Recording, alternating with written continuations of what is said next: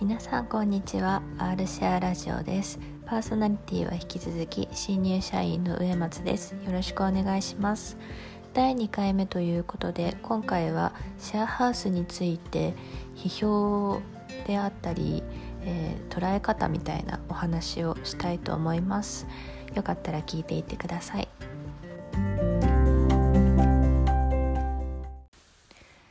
速なんですけど皆さんシェアハウスなんで選ばれたんですかね？シェアハウスこの第2回目のラジオのためにちょっと私も調べてみたんですけど住もうって思う方には2パターンいるんだなっていうことが分かりました。1つ目が費用を抑えるため日々の生活であったり初期費用を抑えようっていう方が選ばれているらしいです。で2つ目がその人と人との交流を深めたいとかもっといろんな人に出会いたいよっていう方が選んでくださってるみたいです。私の場合ですとこうどちらにも当てはまらなくてですねこの管理会社にいるのでせっかくだからシェアハウス住んでみようかなと思って今住んでおります。こう一回住んでみた方が皆さんのこうお悩みであったり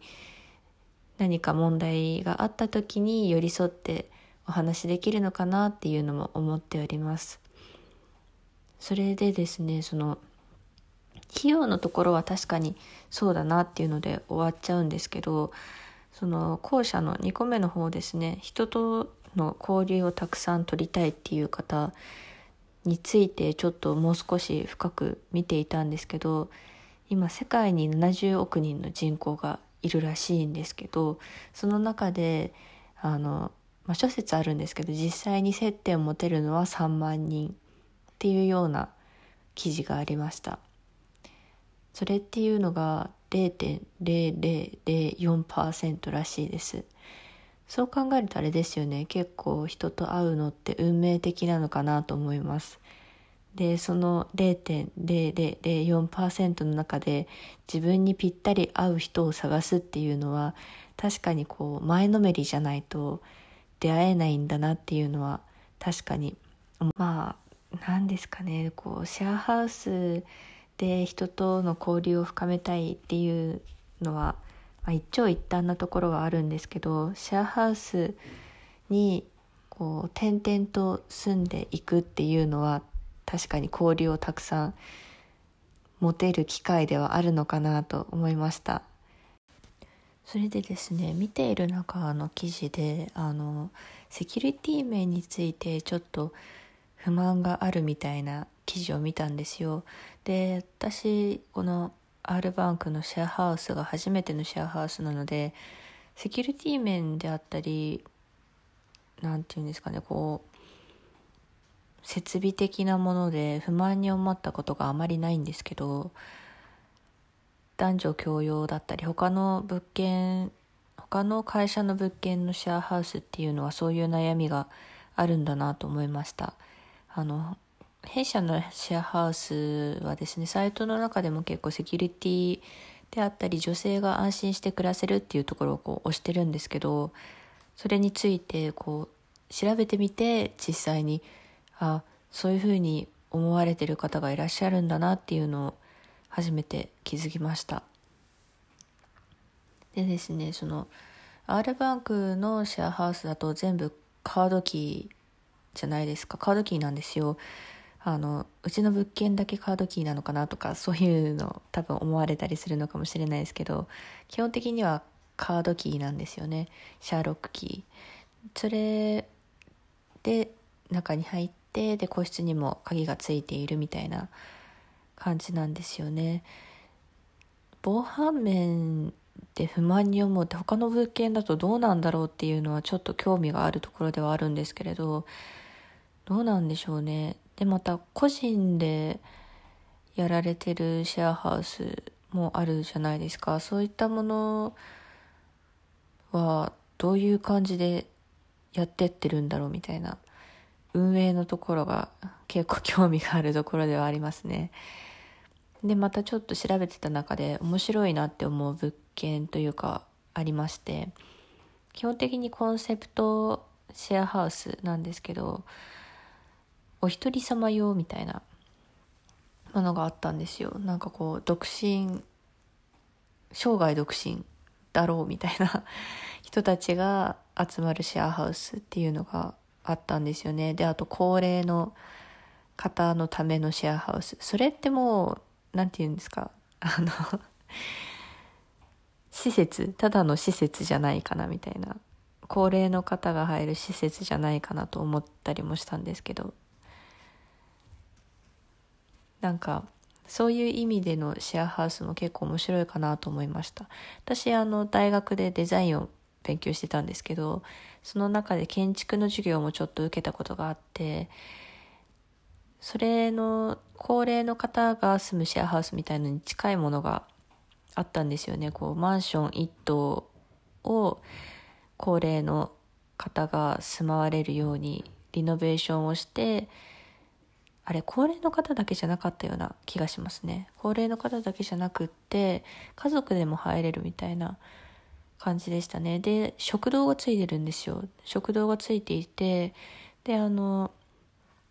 そのお年寄りの独身の方であったりとかお年寄りの方だったりっていうのが家族のあるこう世代とかと交流ができたりとかお話をしたりとかっていうのが持てる場所みたいのを作ってあったんですよね。こう食堂でいつも空いていたりとかあれはどうだったかな？週に何回かだったかもしれないです。そういう機会を作ってこうお食事を提供するちゃんとお金を払うんですけど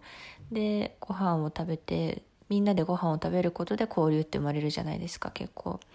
でそういった中で交流を生んで孤独死とか一人世帯みたいのを減らそうっていうような取り組みもあったんですよね。それは結構面白いなと思ったんですけど今考えるとだいぶシェアハウスの感覚に近いのかなと思いました。今の世の中って結構少子化少子高齢化が叫ばれている世の中ではあるじゃないですか。でこう少子化の原因が何て言うんですかあの社会環境にあるみたいなものがあって結構根深い問題ではあると思うんですけどそういった生活の小さいところから解決していくっていうのはすごく素晴らしいことだと思います。シェアハウスに住んでる中でこう交流が生まれていくっていうところからちょっと話が脱線してしまったんですけどそういったあの取り組みも見ると結構面白いと思いますよ。皆さんもよかったら調べてみてください。すごいふわっとした情報で申し訳ないんですけど。そういう何て言ったかなあれは。すいません思い出せないですね。やっぱりちょっとすいません。検索してください。ちょっと見てみると面白いかと思います。まあ、またあのちょっとトピックが変わってしまうのかなと思うんですけどシェアハウスに住まれる理由って皆さん様々だと思うんですね。その中でこう自分の人生を何のために生きるかみたいなところって考えたりしますかね。私よくなんかそういうのを考えるのが好きなんですけど人生を何に使うかこの期間を何のために費やすかみたいなところを考えるのが好きで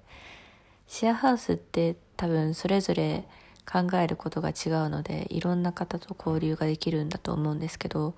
そういったところをこう突っ込んでいくのも楽しいと思うんですよ。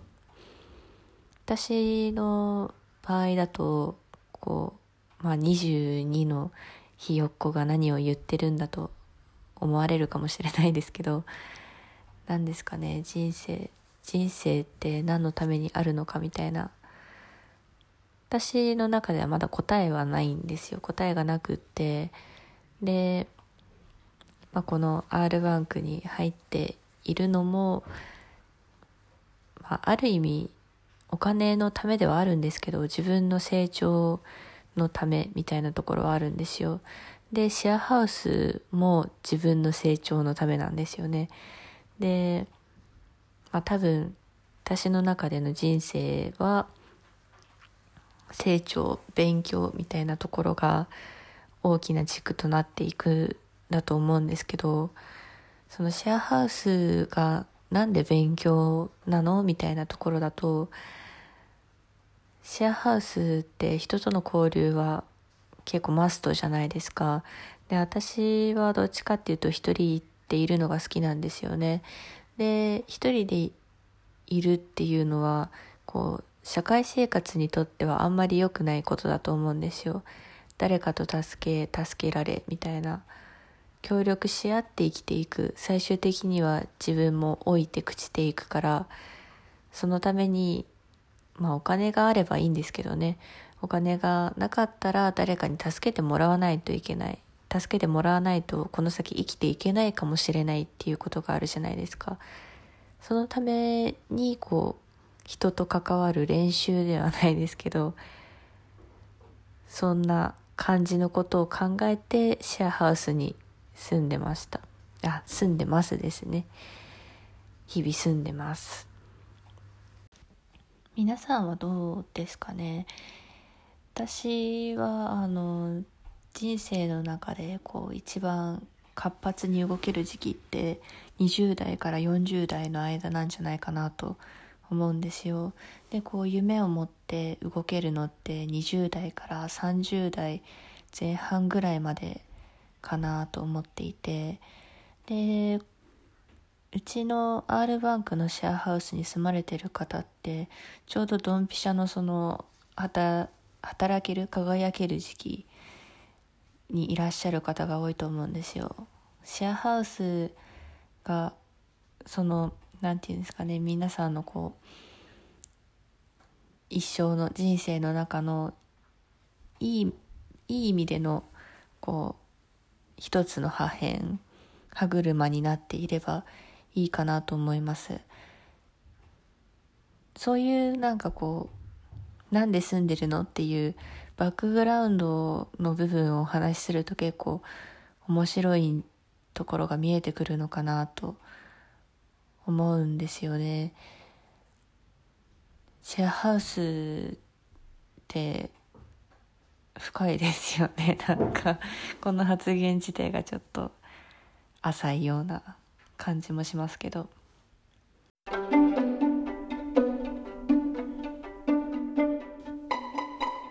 てなんかこう今まで結構私の主観的なところをベラベラとお話ししたような感じではありますが今日はこんなところで終わりにしようかなと思っております。